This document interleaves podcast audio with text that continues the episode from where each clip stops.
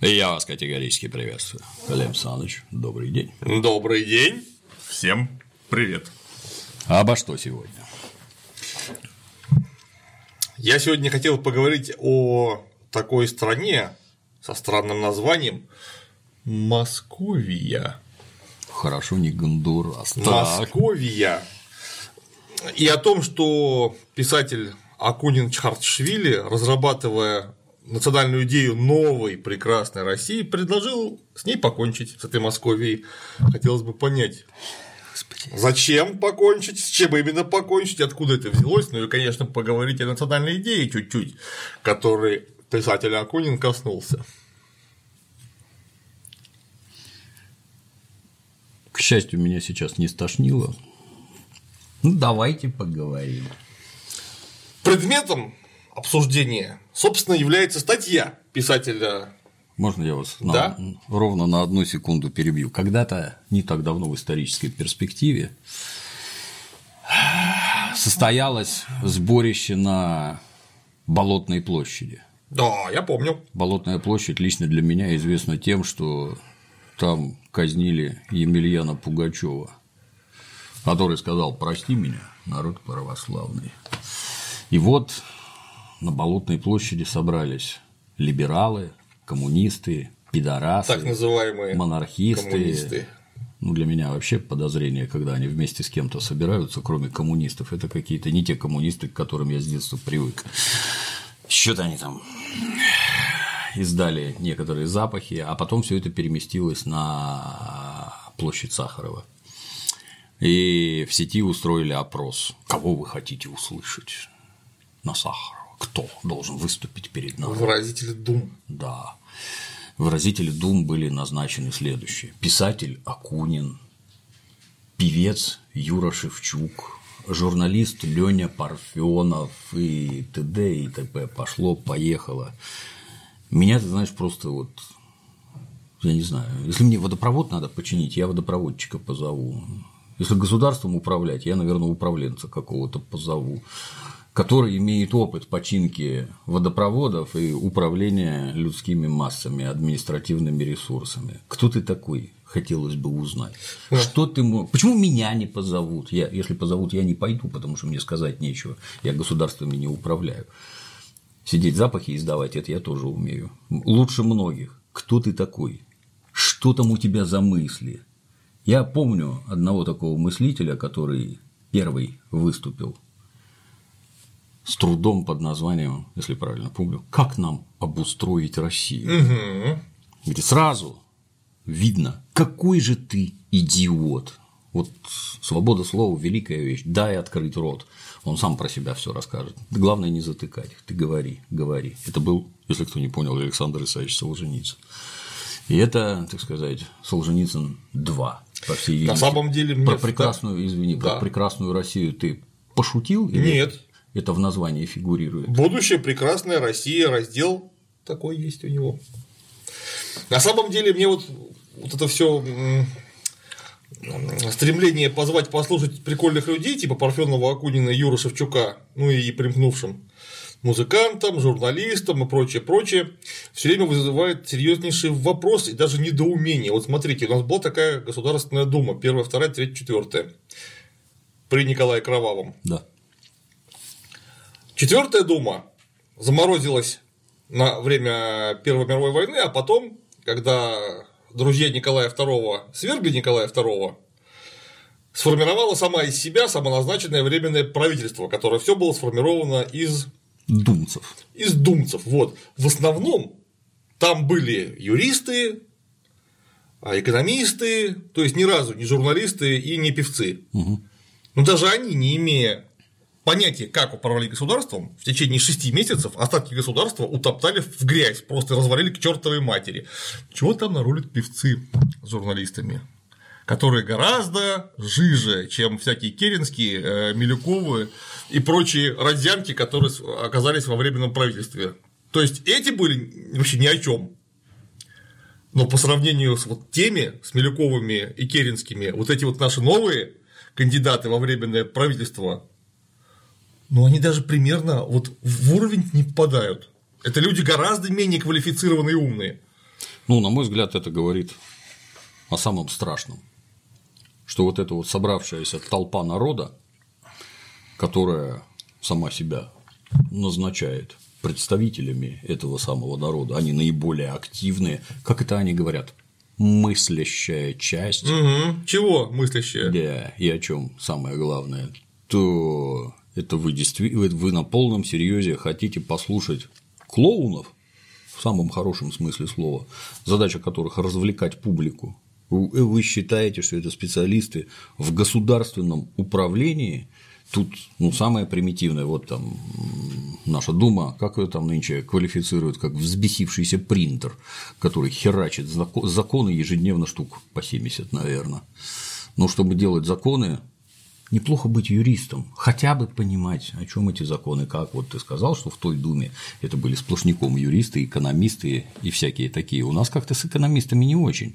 Наши уважаемые певцы, спортсмены, которые благодаря своей популярности избираются в эту самую Думу, вы действительно специалисты в области законотворчества, приема, внедрения. Чего, интересно, может в законах понимать ну, замечательная гимнастка Алина Кабаева? Со всем уважением. Не, ну, мы все любили смотреть, как она там прыгает со страшной силой по ковру на, на Олимпийских играх. Вообще никаких претензий. Вот. Но Великолепие. чего это великолепие оно может сделать, управляя государством? Светлана Хоркина. Светлана Хоркина, Борец, гигантским Карелин, еще с большим уважением. Да, как к спортсменам, к достижениям. Но это же другая область совершенно. Абсолютно другая. Вы можете руководить спортивной детской юношеской школой Олимпийского резерва. Это вот максимум, чем вы можете руководить, потому что у вас квалификация соответствующая. Или кафедрой Института физкультуры Лесговта, какой-нибудь спортивной гимнастики, ну не знаю, чего угодно. Ну, как вы в Думе-то можете оказаться, что вы там принимаете? Вот вам говорят закон такой-то, давайте голосовать за. Вы можете разобраться в этом законе, просто его прочитать квалифицированно. Я что-то сомневаюсь. Так точно. Я вот без относительно упомянутых фамилий, если человек спортсмен, то из него иногда, очень редко, получается тренер. Редко. Тренер это кто? Это тот, кто может взять группу юных товарищей, наладить обучение и выдать на гора ряд чемпионов, которые, возможно, превзойдут его самого. Что-то так не всегда получается. А вот руководить гигантскими массами людей – это да. Ну, а тут мы имеем дело с гражданином, автором книжек про какого-то Фандорина, Пандорина, Пришпандорина. Он еще, прошу прощения, автор, не побоюсь этого слова, исторического труда «История российского государства», то есть Мы о нем уже говорили. да. претендент на роль Карамзина 2.0. Помнишь, был такой этот талантливый певец, он и сейчас вроде живой, Александр Новиков, Да. у которого была песня про кабак. Здесь полет армейской мысли над столами воспарил, да. блин. Точно. Дым, который коромыслом. Вот там, ну как. Ну давайте. На самом деле, вот опять же, чуть-чуть к э, временному правительству, при том, что я к нему безо всякого пиетета отношусь, как коммунист. Вот там был такой Милюков, который оказался никакой политик, просто никакой. Но при этом почитайте его исторические работы. Он, в отличие от Акунина, писал вот не эта история российского государства, которая просто бессмысленная книга ни о чем, Я тоже могу написать историю российского государства. Вот. А Милюков писал очень хорошие исторические книжки. Но даже он управлять государством, мягко говоря, не осилил. Ну, это ж разные вещи. Конечно. Я, повторюсь, тоже могу написать книжку про историю российского государства. Я вас уверяю, это будет бестселлер. Да. Особенно, если вы будете научным рецензентом. Да. Надо подзаняться. Надо заняться, да. Организуем ко- ко- кооператив Карамзин 2.0. Да. И будем, как взбесившийся принтер, писать книжки. Так вот, Акунин Чхартишвили на сайте Обозреватель, где он ведет колоночку, написал Это сайт укронацистов. Да, написал статью о том, что он участвовал в качестве эксперта в, предвыбор- в предвыборной кампании нашего друга Лехи Навальнера и формировал часть его предвыборной программы. Точно понимая, что его даже до выборов не допустят, но так бы он смог широко высказаться. И вот теперь он решил подробно остановиться на э, той части, которая касается национальной идеи и буду- проекта построения будущей прекрасной России, для чего написал, собственно, статью. А где живет этот замечательный человек? Так в Англии, В Лондоне, да? да, А, ну в Лондоне, да, да. в Лондоне. Давайте. Лондон. Да. Мэри факин Поппинс.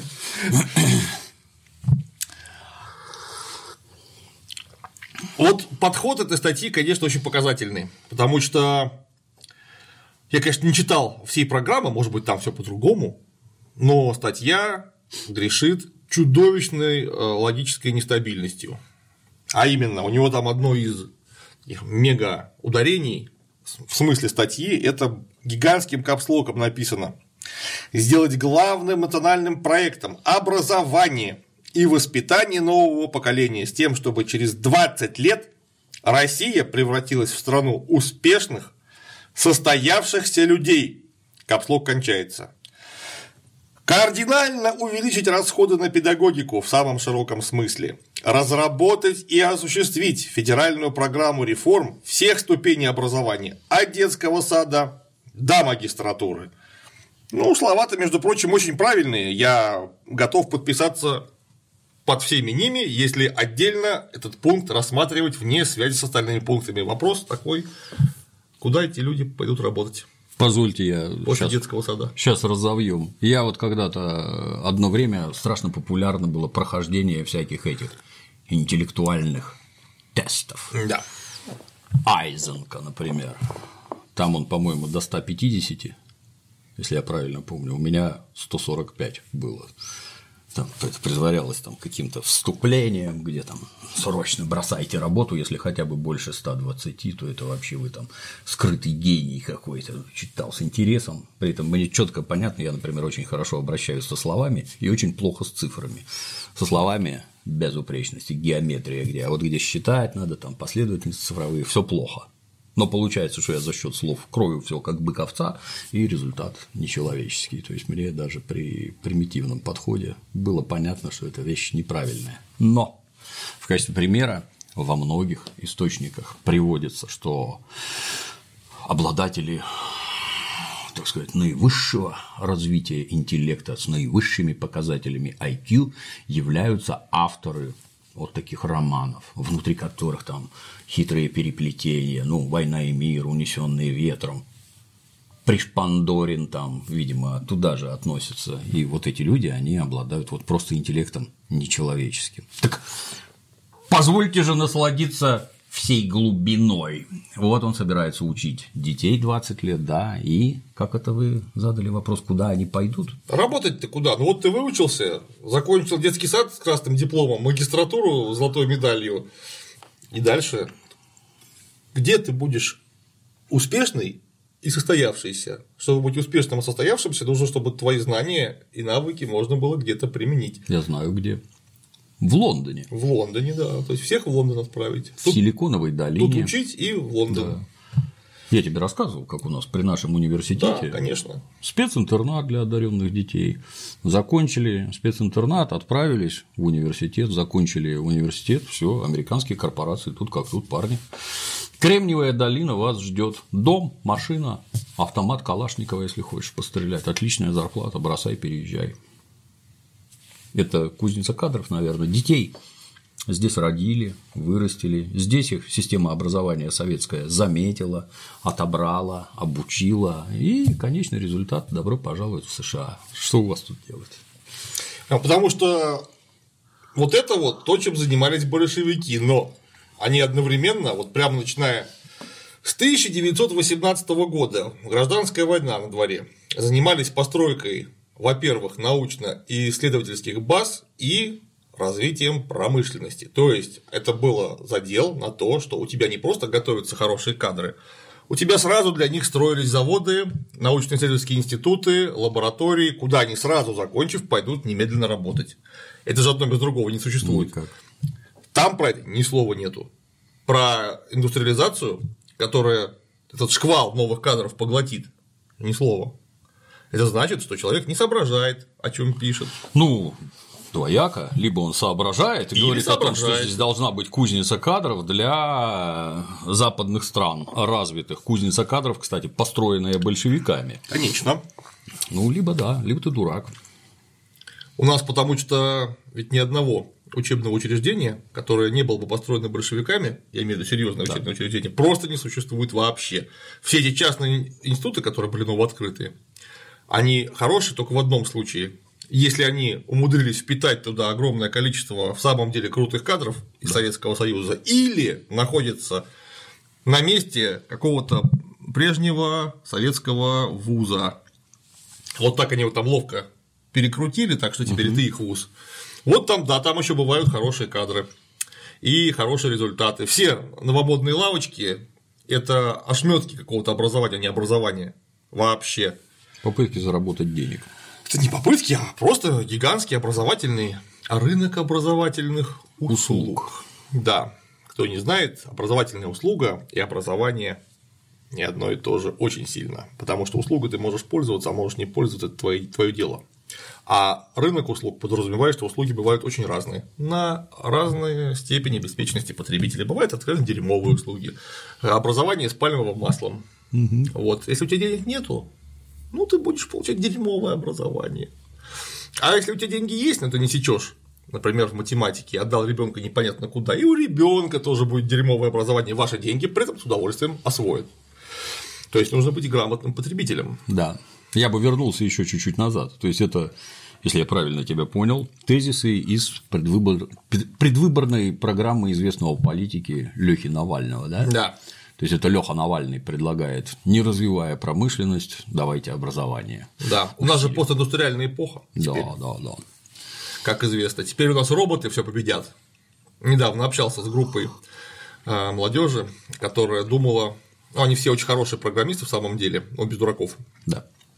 Они говорят, что как, а, какой коммунизм, сейчас будут роботы, они заменят нам всех рабочих, и вот будут, значит, роботы обеспечивать а, золотой, ну там даже не миллиард, а миллион, а всех остальных биореактор. И никакого коммунизма. Где-то сейчас заплакал Адольф Гитлер. Так нет, я к чему? Я к тому, что парни, вы понимаете, что ну, роботы это такой же инструмент, как молоток. Какая разница? робот это, молоток. В свое время водяная мельница была прорывом большим, чем сейчас будет робот. Потому что роботы у нас, слава богу, с 80-х годов активно употребляются в промышленных масштабах, там, с начала 80-х. Вот. Ничего не изменится. Но, тем не менее, вот это вот то, что в голову нагадили буйным, так сказать, годком, широким мазком мазнули, что вот у нас постиндустриальная эпоха. Какая она постиндустриальная, ребят? Вы понимаете, что роботов нужно будет делать на заводе, а завод – это индустрия. А для этого нужны рабочие, а для рабочих нужны бригадиры. Для бригадиров нужны э, мастера и завцеха. Они тебя перебьют. Это еще у братьев Стругацких было написано, что будут роботы, которые будут строить роботов. Очень хорошо. Кто их в итоге будет чинить, программировать, пока бы человека вы никуда не денетесь. Мы, конечно, придем обязательно к тотальной роботизации, но это будет как раз элемент будущего коммунизма, когда производительность труда промышленности вырастет настолько, что просто не нужно будет ничего покупать в силу того, что и так все есть. Просто нужно будет тебе это как-то ну, отдать. Проблема будет в коммуникации, в передаче продукта и в скорости доступа к этому продукту, а покупать его будет бессмысленно просто потому, что зачем его покупать, когда у тебя есть физическая возможность выпустить, там, ну, условно, 20 Бентли на каждого человека. Но это Бентли, то есть, не стоит ничего вообще. Понятно, что 20 Бентли каждому не надо, но если вдруг кому-то очень сильно нужно Бентли, ну, значит, нужно просто узнать, что ему нужно, и ему его передать ко всеобщему благу. Да. Мало ли, он на нем в кругосветное путешествие поедет а, и да. опишет какие-нибудь красоты. Ну, я условно. Да. Давайте вернемся да, да, к нашему да, да. образованию. Да, и, естественно, нужно найти корень зла. Потому что раз у нас пока нет общества успешных, состоявшихся людей, где-то есть корень зла, как считает писатель Чхартшвили. Где это сердце, в которое я могу воткнуть вот. нож? И это не отсутствие индустрии, как ты можешь догадаться отнюдь. Это на самом деле корень зла вот такой. Корень зла, оказывается, у нас кроется в имперской идее в отжившем, тотально централизованном ордынском способе управления. Это наследство государства со странным названием Московия. И цитата из Акунина «С Московией Пора закончить. В противном случае Россия будет обречена на вечный авторитаризм, либо на распад.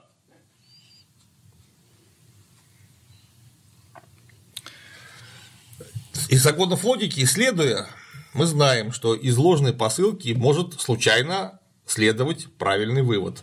С помощью всех правил логики. Да. Но когда вот речь про национальную идею, я думаю, что случайные выводы, мягко говоря, неприемлемы. Довольно важная тема. Поэтому нужно, как говорил Ксенофонт, стать на исторический фундамент твердой ногой.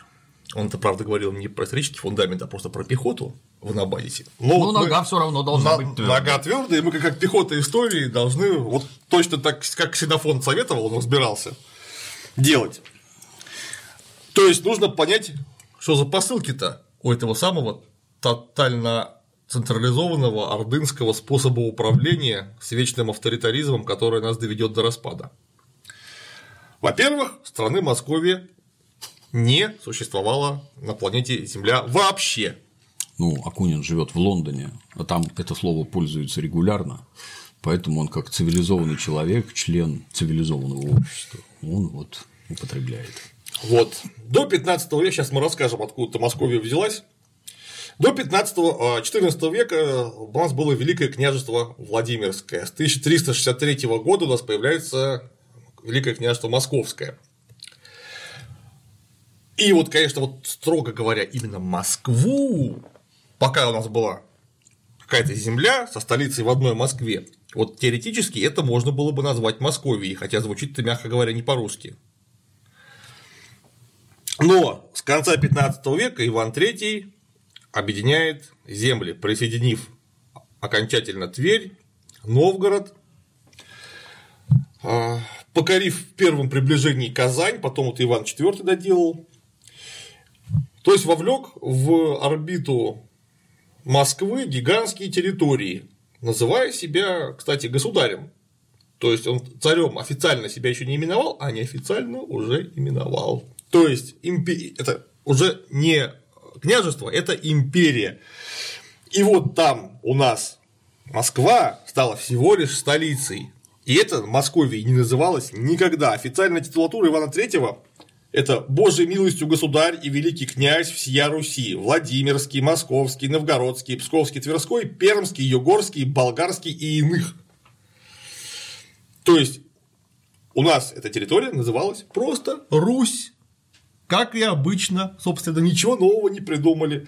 После женитьбы на Софье Палеолог, вместе с массовым проникновением греков, ну, византийцев, на Русь, официально, в официальную документацию все чаще попадает греческое название Руси. Русия или Россия, то есть Россия. Иван Грозный, как мы знаем. Где-то сейчас подорвались миллионы пуканов наших нацистов. Да, это значит, э, с той стороны границы значит, белорусские сведомые сейчас должны подорваться, как наследники Великого княжества Литовского, и другие наследники того же княжества на Украине сейчас должны тоже рвануть со страшной силой. Да, так Иван Грозный закрепил успехи Ивана IV и созвал собор 1551 года, который называется Стоглавом. Не потому, что у него было 100 голов, которые Иван Грозный потом все отрубил. Как это у него было принято? Да, нет, это просто у него было 100 глав, то есть пунктов, которые они разработали и приняли. И сборник документов и установлений этого собора называется 100 глав. Вот в этом 100 главе в официальном царском титуле, потому что Иван Грозный первым официально короновался как царь, было написано просто «Государь всея Руси». Без затей. Без да. затей, то есть. Никакой Московии, да? Территория просто называлась Русь, ну, потому что какая она могла быть Московия? Ее можно было с таким же успехом назвать Новгородией. Ну, это же западное название. Тверией. Московия но населена. Не просто, оно не просто западное. Московия населена московитами. Оно это... не просто западное название, это очень специальное западное название. Сейчас об этом расскажу, откуда оно взялось. Это очень специфический термин.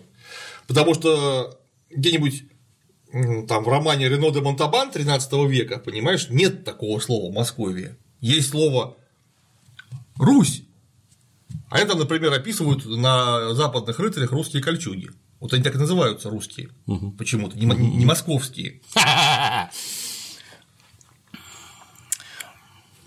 Да, так вот, это официальное название вот середины 16 века стало общеупотребимым. Просто Русь, Сия или Русь просто. Это в то время было синонимично, да и сейчас, собственно, тоже синонимично. А вот уже при Романове, при Михаиле Федоровиче и тем более при Алексее Михайловиче с 1670-х годов титул стали писать не через букву ОУК или Ижицу, которую давали, собственно, У на чтении, то есть Русь, а стали писать через Омегу, то есть, ну, это типа W, только со скругленными нижними краями. То есть, России самодержец. Омега – это О, как-то ни странно. И вот с 1670-х годов слово «Россия» в официальном названии нашей страны произносится точно так же, как сейчас. В Москве опять нет никакой. А самодержец – это автохтон. Да, монарх. Автократор. Автохтон – это местный житель. Да. Хтон – это земля. да. Да. Да, ну единственное, что при Алексее Михайловиче Россия еще писал через одну «с», согласно правилам тогдашней грамматики. Это теперь мы пишем «Россия». Вот, о Москве у нас никто не знал вообще. Зато кое-где о ней все таки знали. А знали о ней в Литве и в Польше. И активно использовали в егелоновской антирусской пропаганде. А использовали они ее вот почему. Дело в том, что главным конкурентом Москвы в собирании русских земель вокруг себя с XIV века была Литва, то есть Вильна.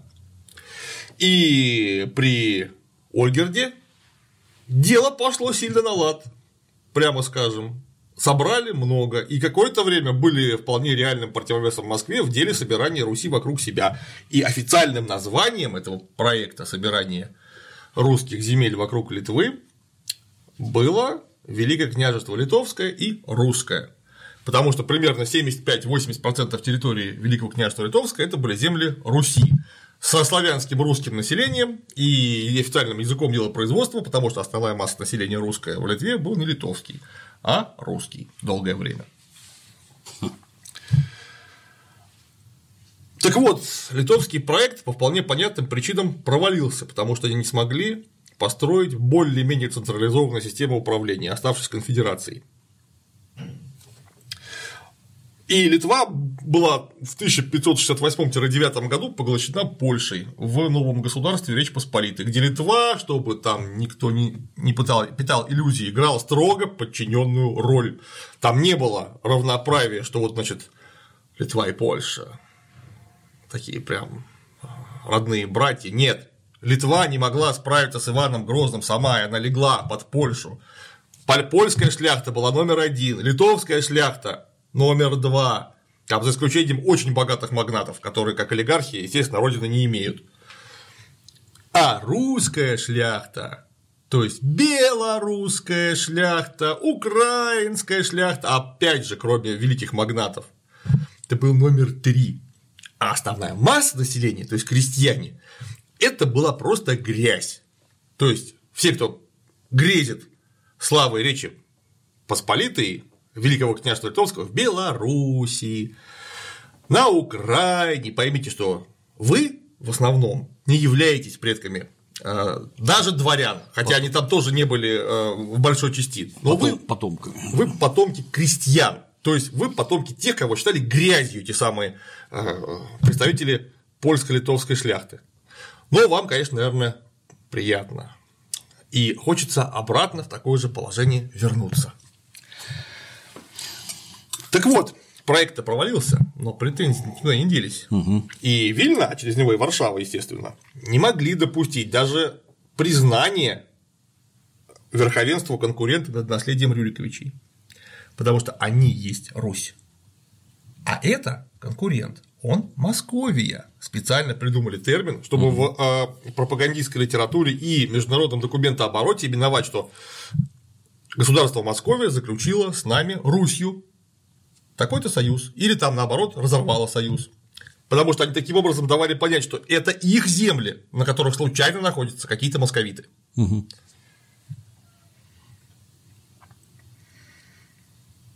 Вот, кстати, наряду с этим даже поляки и литовцы регулярно в официальных документах продолжали использовать термин «Россия».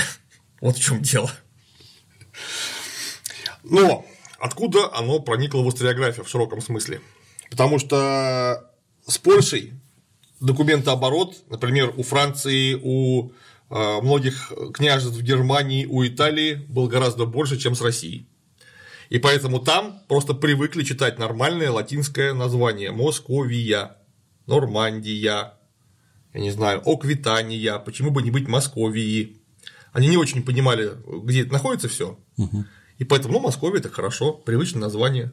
Оно так на латинский э, текст отлично ложится. Поэтому там у них этого много оказалось в документах, и откуда проникло в историографию обозначение Московия. А вот в русском языке слово Московия не употреблялось, не употребляется и не принято ни в историографии, ни в основной части вменяемой публицистики. До 1990-х годов, когда отколовшиеся прибалтийские некоторые республики в количестве трех штук, а также некоторые авторы из незалежных Белоруссии и Украины стали вдруг вспоминать, что они же на самом деле Великое княжество Литовское, никакая не Россия. Поэтому они лиц, лицвины, а никакая они не, не русники и не русские. И они тут же вытащили, ничего не придумав, егелоновский ноу-хау еще 16 века, которые связаны были только с политикой и являются чистым новоязом 16 века, специальным пропагандистским. Я смотрю, пропаганды-то на Западе нет, как известно. Не, нет. Но то, что ее нет, отходит вглубь веков. Вот ее тогда и, уже не было, и до сих пор нет. Да. И вот мне категорически непонятно, почему уважаемый писатель, пользующийся авторитетом в определенных кругах, рассуждая национальные идеи, показательно блокируется с пропагандистскими штампами наших геополитических прямых врагов 300-летней давности. Ну, он совершенно очевидно выступает на их стороне. Вот. Вот теперь понятнее. А для справки уважаемому писателю слово «Московия» в русском языке – это варваризм, то есть не оконченное заимствование, не сложившееся заимствование. Это все равно, чтобы э, великолепный э, мастер слова Акунин просил бы в магазине послать эти чизнописы. Не чувствую все время по-английски? Это вот одинаково. То есть Московия и послается чизнопис это одно и то же. Теперь, во-вторых, ну, во-первых, было про Московию, теперь, во-вторых, что такое тотально централизованное ордынское, это вот самое управление. Видимо, я так подозреваю, имеется в виду некая форма абсолютной монархии.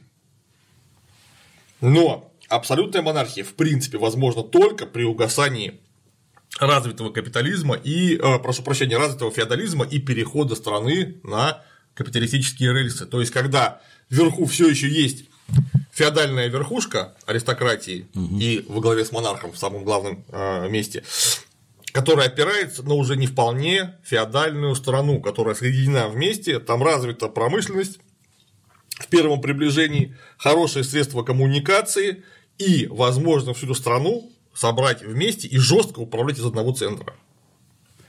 То есть мы это видели и во Франции мы это видели, и мы это видели в Испании, мы это видели в Англии, в конце концов мы это видели в Германии, когда наконец в кучку собралась. Но в этом смысле у нас на роль абсолютного монарха может претендовать только Петр I. До этого даже Алексей Михайлович хотел бы стать абсолютным монархом, но не мог. Угу. Почему? А это понятно. Потому что вот у нас период Московского царства, который Акунин неизящно обозвал Московия, не было никакого абсолютизма. Потому что а изобретенный автором это ордынский тотальный способ управления – это фантом, который существует только у него между ушами. Вот даже в Орде Чингисхана на самом расцвете монгольской империи невозможно было централизованное жесткое управление. Вот в этой самой Орде не было того самого ордынско-тотального способа управления. Просто по простой причине. Лаг времени между отданием приказа и прибытием приказа на место может равняться году. То есть, возможно, через год этот приказ уже будет не актуален, и ты послешь следующего конца, который будет его отменять. А он еще через год приедет. Ну и как можно в таком виде управлять жестко страной? Ну вот никак. А таким образом образуют самоуправление на местах. Ну, в мечтах-то все что угодно можно. Феодальное государство просто непригодно к этому ручному э, тотальному способу централизованного управления. Тем более раннее феодальное государство, какой была Русь до Ивана III-Ивана IV. Потому что вот когда она познакомилась с этим фантомным тотально ордынским типом, мы были ранее феодальным, неразвитым государством. То есть, ну, когда нас монголы покорили, завоевали. Угу, угу. Так вот, отсюда гигантская роль местной власти и инициативы на местах. Простой пример. Судебники 1497 и 1550 годов, то есть Ивана III и Ивана IV, они были переписаны вручную в единичных экземплярах. То есть они хранились в Москве, там в сундуке на столе у домного дьяка, который по, по этому поводу сличал, что они там принимают, делают. То есть где-нибудь в Хабаровском остроге или где-нибудь на Вятке о существовании центрального закона, единого для всех, возможно, слышали. А управлялись согласно неписанному обычному праву. Рамсили по понятию. Да, да. И это ясно дает понять, что подлинной властью на местах были корпорации феодального самоуправления, а никакая не центральная власть. Царское правительство, естественно, об этом знало лучше, чем я, ты или писатель Акунин, потому что оно там жило и работало.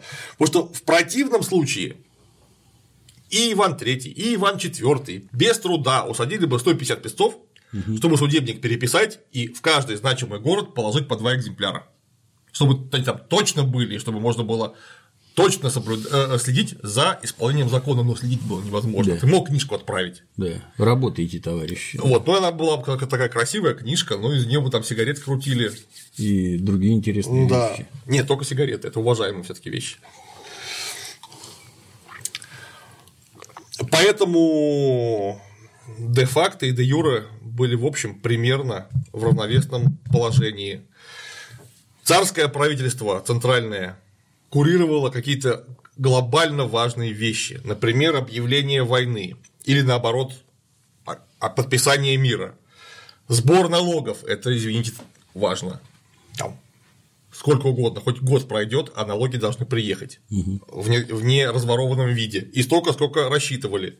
А если не столько, так нужно поехать и разобраться, почему их меньше.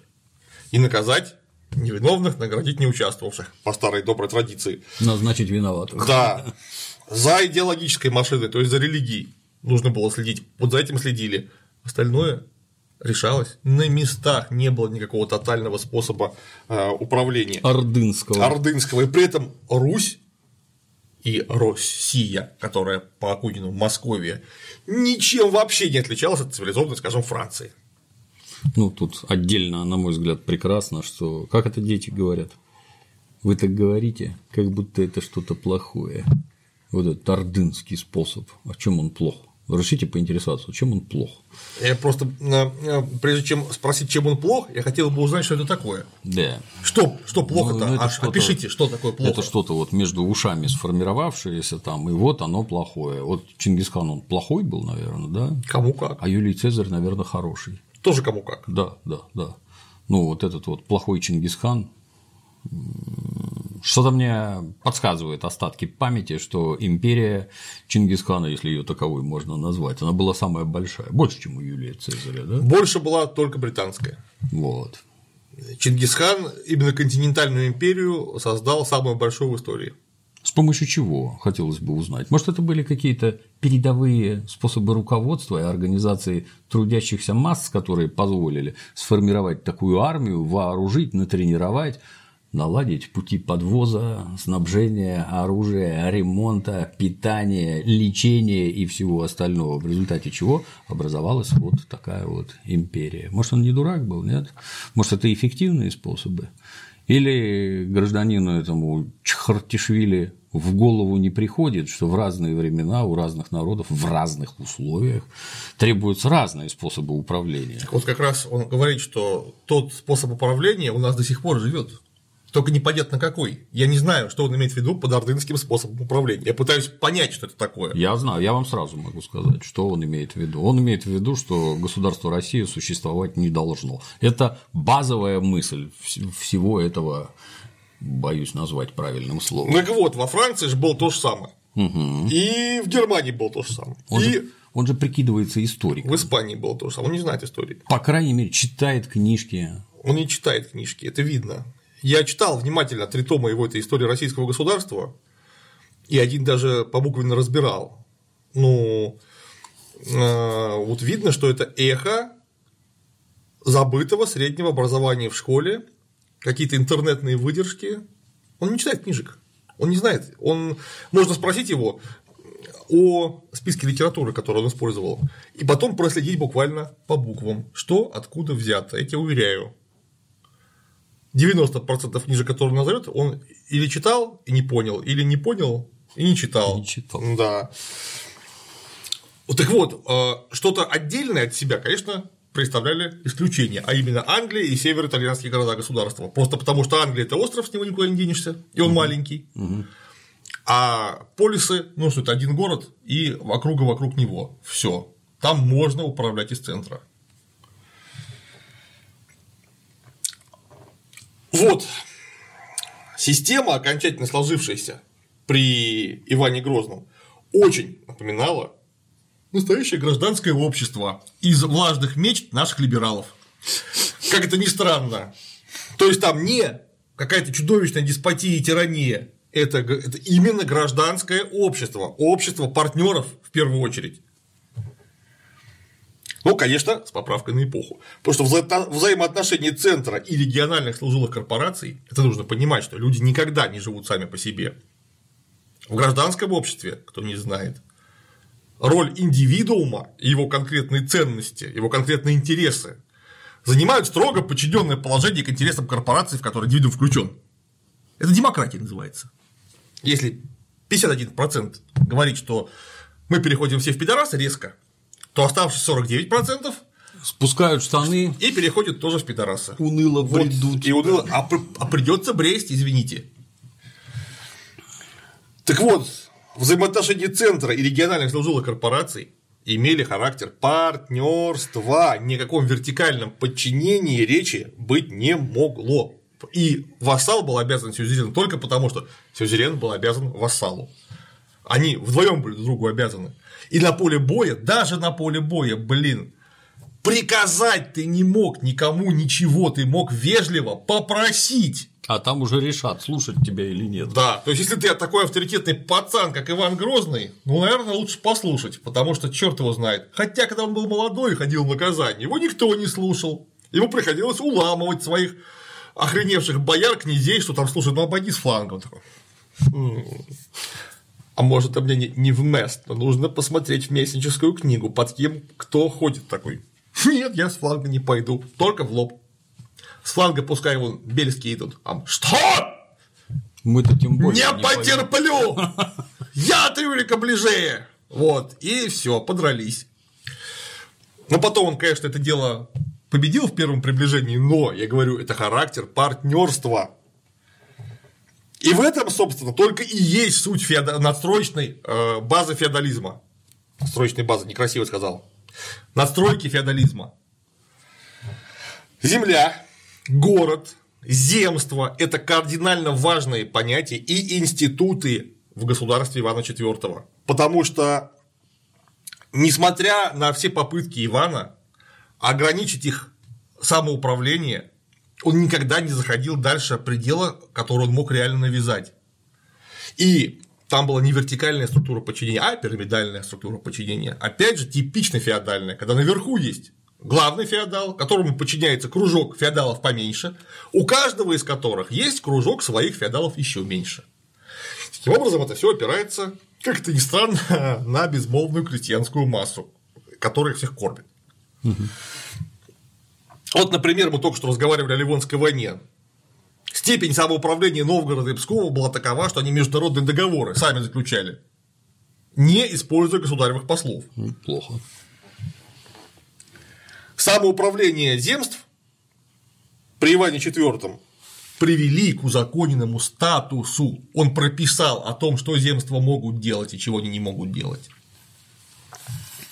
И вот он создал, точнее, при нем сложилась, неправильно говорить, что он создал, при нем сложилась сетевая структура земли с мощнейшим корпоративным управлением и с э, э, инициативой на местах. И вот именно эта структура, которая крайне трудно управляемая, в смысле ручного переключения тех или иных процессов. Ну, в самом деле, приходится через несколько передаточных звеньев кому-то приказывать, но она оказалась крайне живучей, потому что когда во время смутного времени просто исчезла верховная власть, и просто не стало, сетевая структура осталась жить. В Кремле то поляки, то казаки, то какие-нибудь литовцы, то еще какая-нибудь сволочь, там это семибанкирщина, а на местах собираются налоги, на местах ведутся песцовые книги, на местах проводится поместное верстание помещиков, крестьян заставляют работать, не дают им разбежаться, кормят стрельцов, и государство оказалось, вот оно живет, все плохо, головы нету, а государство живет. И на какой-то момент эти служилые корпорации договорились и выкинули к чертовой матери всех, кто им не нравился. Да они выкинули, кто им не нравился. Потому что если бы это было вот как Акунин думает, такой лом, воткнутый в кучу навоза, то вот если из него подпорку в виде центральной власти вышибить, он упадет и больше не поднимется, им опираться не на что. Так вот, именно об этом я и говорю, что у нас просто не было никогда этого самого ордынского, так сказать, ордынского централизованного способа управления. Что такое ордынский способ управления? Я боюсь, он просто не понимает, о чем речь. Вот я пытаюсь объяснить, если вдруг кто его слушает, Да. о чем он ведет речь и что было по-настоящему. Кстати, по поводу именно ордынского способа управления, не придуманного Акуниным, а именно ордынского. Да. Мы какое-то время, ну, там 200 лет, являлись частью Улуса Джучи и обязаны были платить выход, то есть внутри государственный налог в Орду. И мы в самом деле пере- переняли многие ордынские структуры управления и вообще организация территории. Мы переняли десятичное-сотенное деление, мы переняли ямскую почту. А Возможно, как считают некоторые э, западные э, слависты, мы переняли организацию, собственно, княжеского двора от ордынцев. Но это, кстати говоря, не факт, но возможно. В самом деле, у тебя есть такие прекрасные парни, ну, наверное, неплохо бы что-нибудь как у них устроить. Но мы физически Если это дает такой результат, Конечно. Но мы физически не могли воспринять ордынскую систему управления на 100% просто потому, что у нас есть территориальная особенность. А именно, здесь не может на постоянной основе господствовать легкая кавалерия из-за того, что очень много лесов, рек и болот. А именно ордынская легкая кавалерия являлась носителем этого самого ордынского способа управления. То есть в степи она работала замечательно, у нас не очень. У нас можно было приехать и разгромить, но контролировать территорию легкой конницы было невозможно. Поэтому у нас не сложился ордынский. ордынский, подлинный ордынский способ управления. Так, А вот в годы Ивана III мы принимаем абсолютно другой способ управления. Мы принимаем римский способ управления, то есть ну, византийский, понятное дело. О чем прямо говорят видные теоретики, сообщая, что Москва, Третий Рим. Конечно, они имели в виду не э, античный Рим, а средневековый Рим как э, некую религиозную идею в первую очередь. Но тем не менее к нам приехали почему-то не э, бурятские теоретики. Вот я ни одного не знаю, ни бурятского, ни тувинского, ни монгола, из Улан-Батора, ни одного теоретика ученого, а греков я знаю полно. Или людей напрямую с греческой образованностью. И почему-то первым высшим учебным учреждением в Российской империи явилась почему-то не монголо-славянская академия, а греко-латинская академия. Э, Киево- будущая Киево-Могилянская академия, э, где готовили высших сановников Русской Православной Церкви. Ну и вообще давали крайне развернутое высшее образование.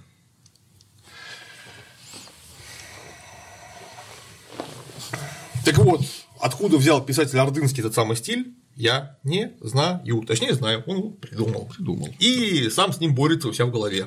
Отчаянно. Это было бы неплохо. Зачем он вовлекает в эту свою э, борьбу правого и левого полушария окружающих? Вы просто поймите, что когда он это говорит и собирается уничтожить некую Московию, государство, которого никогда не существовало, с его ордынским типом управления, типом которого никогда не существовало, он борется одним полушарием с другим полушарием. Вы поймите это.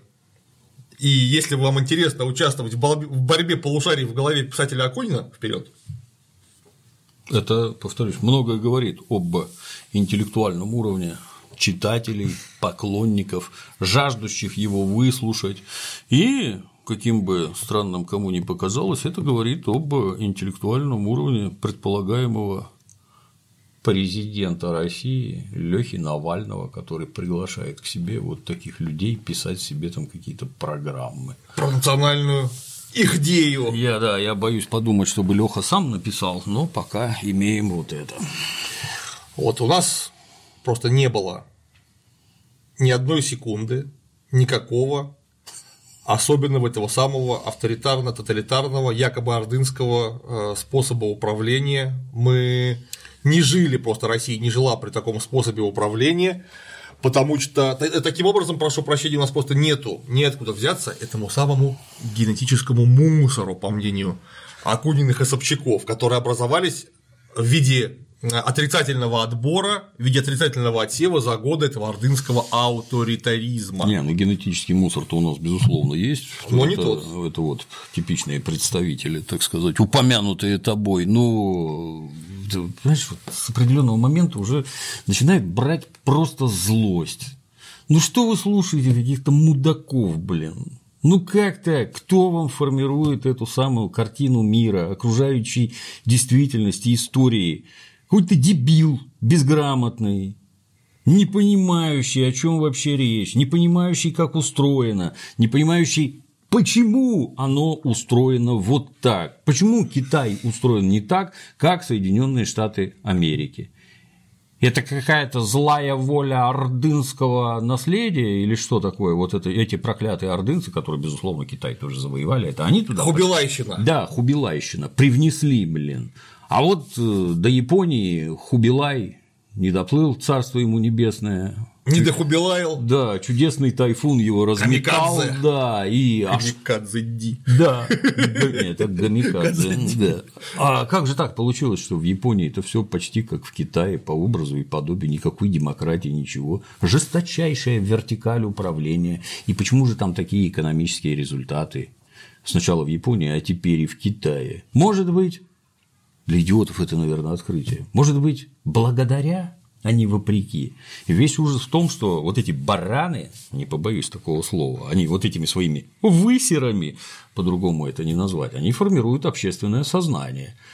А орды идиотов, которые эти помои хавают и жаждут видеть на площадях, виде, так сказать, этих передовых выступающих, пусть он скажет, как нам дальше жить, он вам скажет, он вам скажет, как вам жить. А вы, идиоты, будете за ним это повторять, жрать это говно с лопаты сначала, а потом, значит, строить светлое будущее. А потом он уедет в Лондон, когда Да, все да. закроется. Да он уже И там. будет говорить, а ну обратно в Лондон имею в виду. Да. И будет говорить, народ-то какой у нас, это потому что еще не вымерло генетическое быдло, оставленное нам ордынцами. Да, да. Вот когда вымрет лет через 500, можно будет снова попробовать что-нибудь тут построить. Народишко не тот попался. Да. Я тебе рассказывал, где я впервые встретил про народишко не тот попался. Не помню. Читал произведение Александра Исаевича Солженицына, безусловно, гениальное. Называется «В круге первом», где какой-то подонок, на стороне которого автор Александр Исаевич Ну, Солженицын как обычно. и душой, и телом звонит в американское посольство и хочет сдать наши атомные секреты. Или сдает, я уж не помню. И дальше ищут этого гада. Ну, естественно, автор-то всецело на стороне подонка, предателя и твари. Вот герои там ходят, общаются и всякое такое. И там есть пара глав каких-то таких «не пришей, не пристегни». Одна глава рассказывает про то, как там какая-то представительница английской королевы там куда-то в Бутырку или в Лефортово приехала, я уж не помню. А другая про то, как Сталин, товарищ Сталин лежит на задумчивой у кушетки и читает краткий курс истории ВКБ. Да, точно, вспомнил. Да, и такие у него свершения, но все через жопу получилось. И такие у него свершения. И опять не вышло, и тут вот так же, и опять не вышло, и тут, и тут, и тут. Народишко херовый попался. Ну, поскольку Солженицын в голове Иосифа Виссарионовича не проживал, и вообще плохо понимает, о чем тут говорил, а скорее всего даже и не понимает, то Солженицын писал про самого себя, так точно. публикуя собственные высеры. И вот это, так сказать, мнение, понимание либерального, либерально-демократического, не побоюсь такой формулировки, деятеля, это с его точки зрения народишко не тот попался. Народишко каким-то образом построил индустриальную сверхдержаву, вторую на планете Земля, их всего две было. Народишко этот никчемный почему-то победил Вторую мировую войну, самую страшную войну в истории человечества, успел перед ней вооружиться, отстроиться, вооружиться, натренироваться, отбиться, заштурмовать Берлин и без промедления улететь в космос. Как-то вот народишко в реалиях сильно отличается от высеров гражданина Солженицына. А это вот ровно то же самое. Духовный наследник и прямой эпигон подражатель. Тут два момента. Вот у нас, значит, 45-й год, а в космос мы полетели в 61-м. За это время нужно было преодолеть разруху в сельском хозяйстве, промышленности, жилищном фонде. Потом построить э, мегапроизводство, которые будут делать нам ракеты, топливо всякие разные хитрые, научить космонавтов, специальных людей, которые будут за орбитой следить. Это 16 лет. 16 лет, но это как между 2000 и 2016 годом.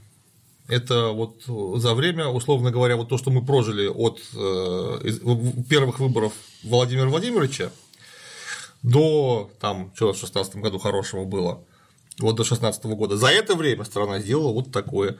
Потому что у них была национальная идея, о которой почему-то никак не могут прямым текстом сказать в телевизоре и в газетах. Она у них была коммунистическая. И она обеспечила вот такие вот результаты. Сначала победа в войне.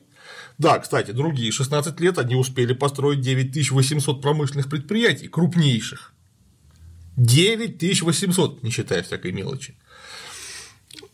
Потом выиграть войну и потом еще 16 лет запустить человека в космос. Отстроив все, Отстроив все, что, что поломали всё, что, цивилизованные да, всё, европейцы. Что спортили нам цивилизованные европейцы. Вот это первый момент, конечно.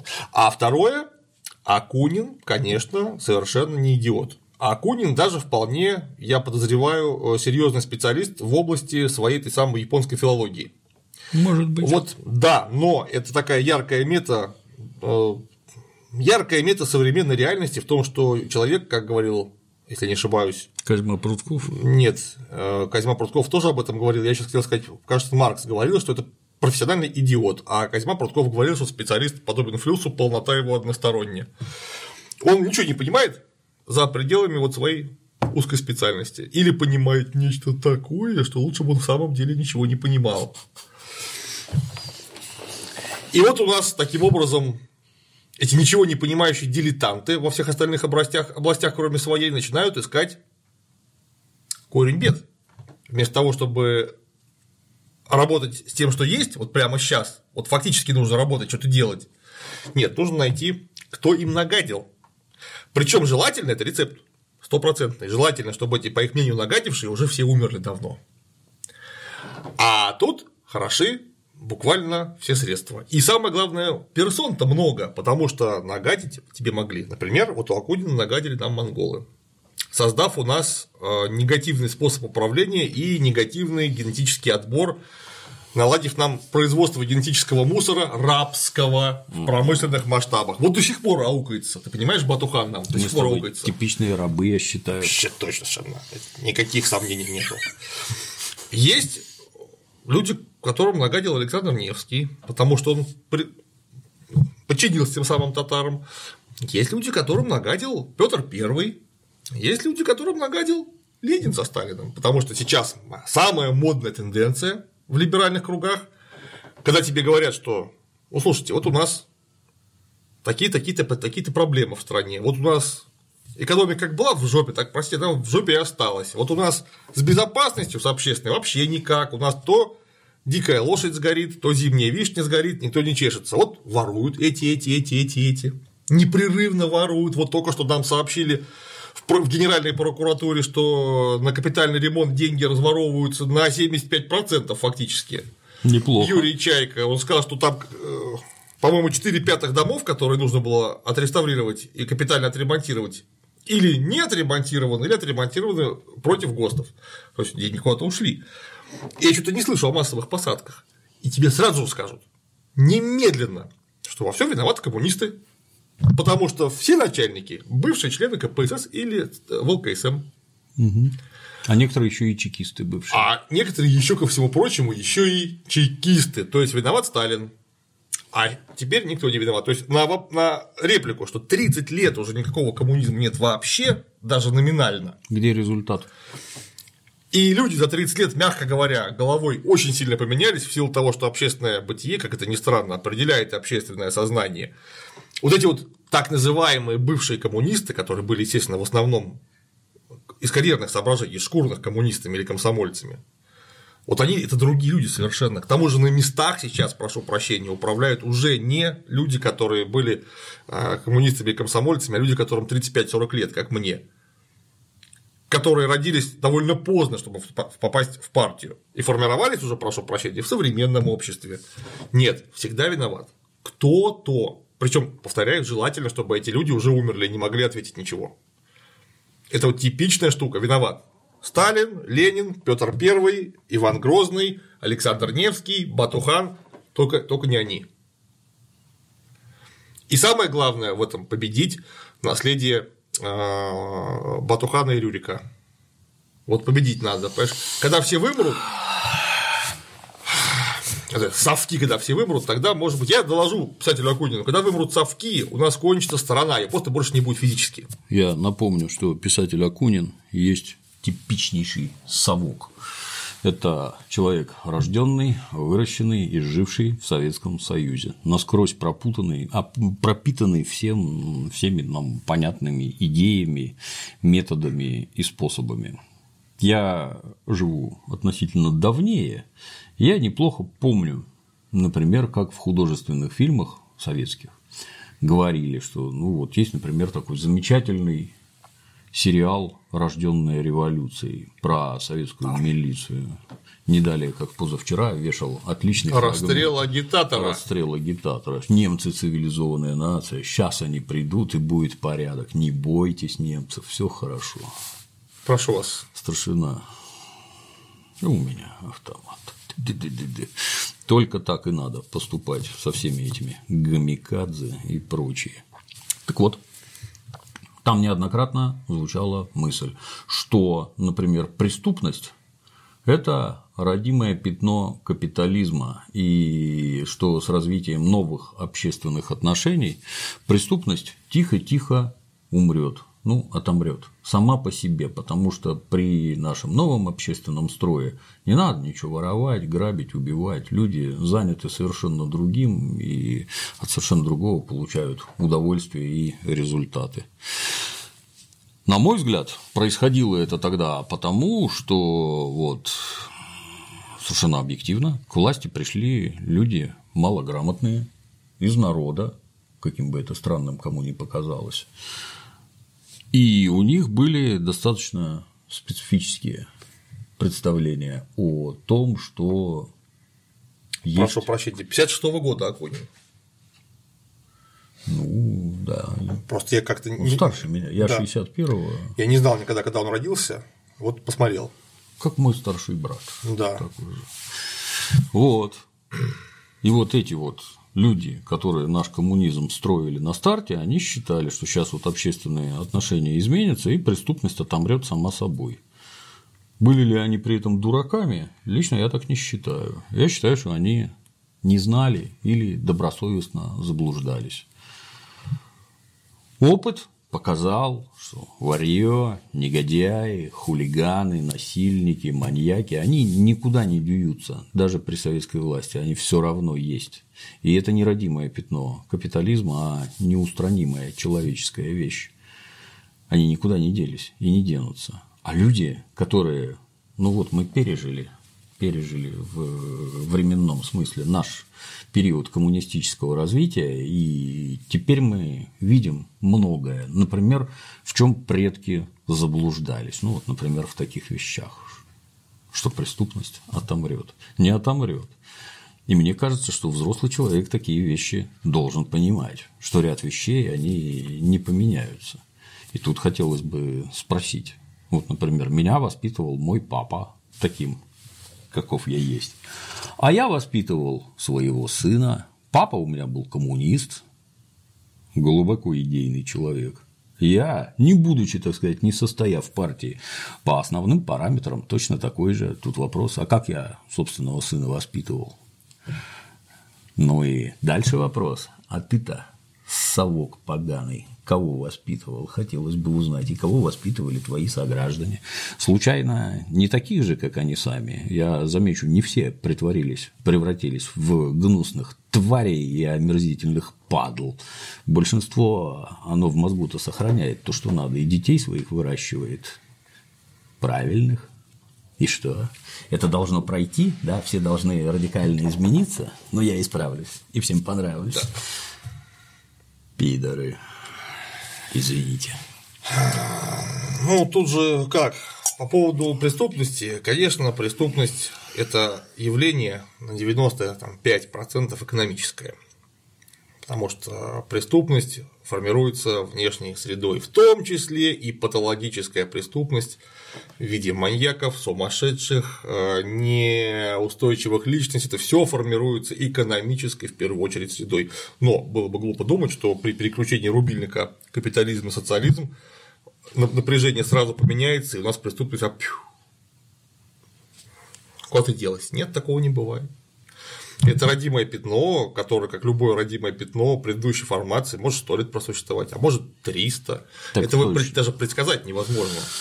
Даже мы такого не застанем, я так скажу. Ну, я говорю, что это даже современный компьютер при введении всех возможных известных нам сейчас параметров он не сможет засчитать, когда у нас исчезнет преступность, даже если вот прямо сейчас все станет хорошо по всему земному шару. Она все равно будет, но даже когда все в самом деле станет хорошо. Оно изменит формы. Никак, тебе так никогда нельзя сбрасывать со счетов возможность появления просто поехавшего человека, Я вот который не... возьмет автомат, не знаю, молоток, да. там, топорик для нарубки капусты и кого-нибудь таки нарубит. Я вот тут внезапно на прошлой или позапрошлой неделе ознакомился с очередными разоблачениями некоего депутата Госдумы, который либеральной журналистке положил руку на лоб. И это теперь такое преступление, что ни в сказке сказать, ни пером описать. Дементию понравилось. Я боюсь сказать публично, на какое количество лобков кто клал руки и при каких обстоятельствах. Так, это преступление теперь, поэтому что преступностью еще называть, как ты понимаешь? Ну да, естественно, это ж проклятый Вайнштайн да, всем да, наглядно да, показал, что да. к девкам приставать нельзя. В целом, в целом, вот, ну, это нельзя не согласиться, это очевидный факт. Зачем человек ворует? Ну, чтобы ничего не делать, а жить лучше, чем окружающие, которые работают и деньги зарабатывают. А я пошел, украл, и они у меня сразу есть. Плохо ли? По-моему, отлично. До тех пор, пока это вот так, пока все живут сильно неровно и Конечно. деньги распределяются совершенно не так, как надо, конечно, будут воровать. Но это пока есть закон стоимости будут воровать. Ну, Вопрос тут глубже, чем в деньгах. Деньги это так просто внешнее выражение. Мое любимое, когда у меня была зарплата 26 долларов США, а взятки мне предлагали, ну, скажем, 5 тысяч долларов но мне интересно. Если вы мне предложите, как они там борются с коррупцией, эти идиоты новоявленные, интеллектуалы, надо увеличить зарплаты. Ну, давай ты будешь мне платить 5 тысяч, не 26 долларов, а 5 тысяч, если ты думаешь, что этот человек не возьмет 5 тысяч, которые 5. ему предлагают, да, это надо быть идиотом, каковыми вы, собственно, и являетесь. А если этому человеку предлагают 25 тысяч, то он будет их брать по 5 раз в день и будет хотеть по 10, блин, что за чушь. Извините. Нет, ну, между прочим, в этом отношении писатель Акунин ничем не отличается, потому что он, будучи как творческий персонаж, персонажем глубоко вторичным, Он не даже, даже лучшие книжки, которые принесли ему, собственно, известную популярность, из-за чего теперь его зовут на Болотную Сахарова, про Фандорина. Это же вместо того, чтобы что-то придумать самому, он просто взял, не знаю, Гелеровского, Москва и москвичи. Я даже знаю людей, которые для него это подбирают. Вот, тиснули это все, и он, ну да, не могу сказать, довольно ловко это словами а, облег в некое единое повествование. Когда ему нужна была национальная идея, он тоже ничего не смог придумать сам, он э, почерпнул Э, такие западнические журналистские штампы второй половины 19 века, собственно, тех самых людей, которые развалили Российскую империю. Вот буквально один в один. Он ничего не придумал сам. Это такой же бред, который уже один раз закончился развалом одной страны, а потом еще раз другой страны. Но страна осталась довольно большая, Раздер... Знаешь, как я сразу угадал? Раздербанить надо и ее. Про развал России. Конечно. Сразу в корень, блин. Конечно. Это такой, может быть, добросовестно заблуждающийся, а может купленный агент влияния. Если он добросовестно заблуждающийся, то еще опаснее, потому что идейно работает. Вот такой ваш любимец.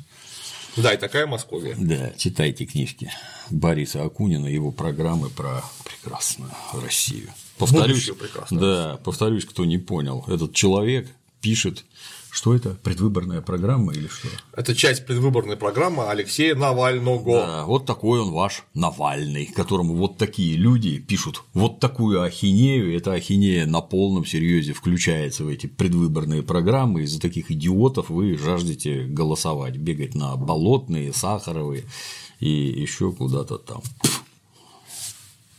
Спасибо, Климсон. Я на сегодня все. До новых встреч.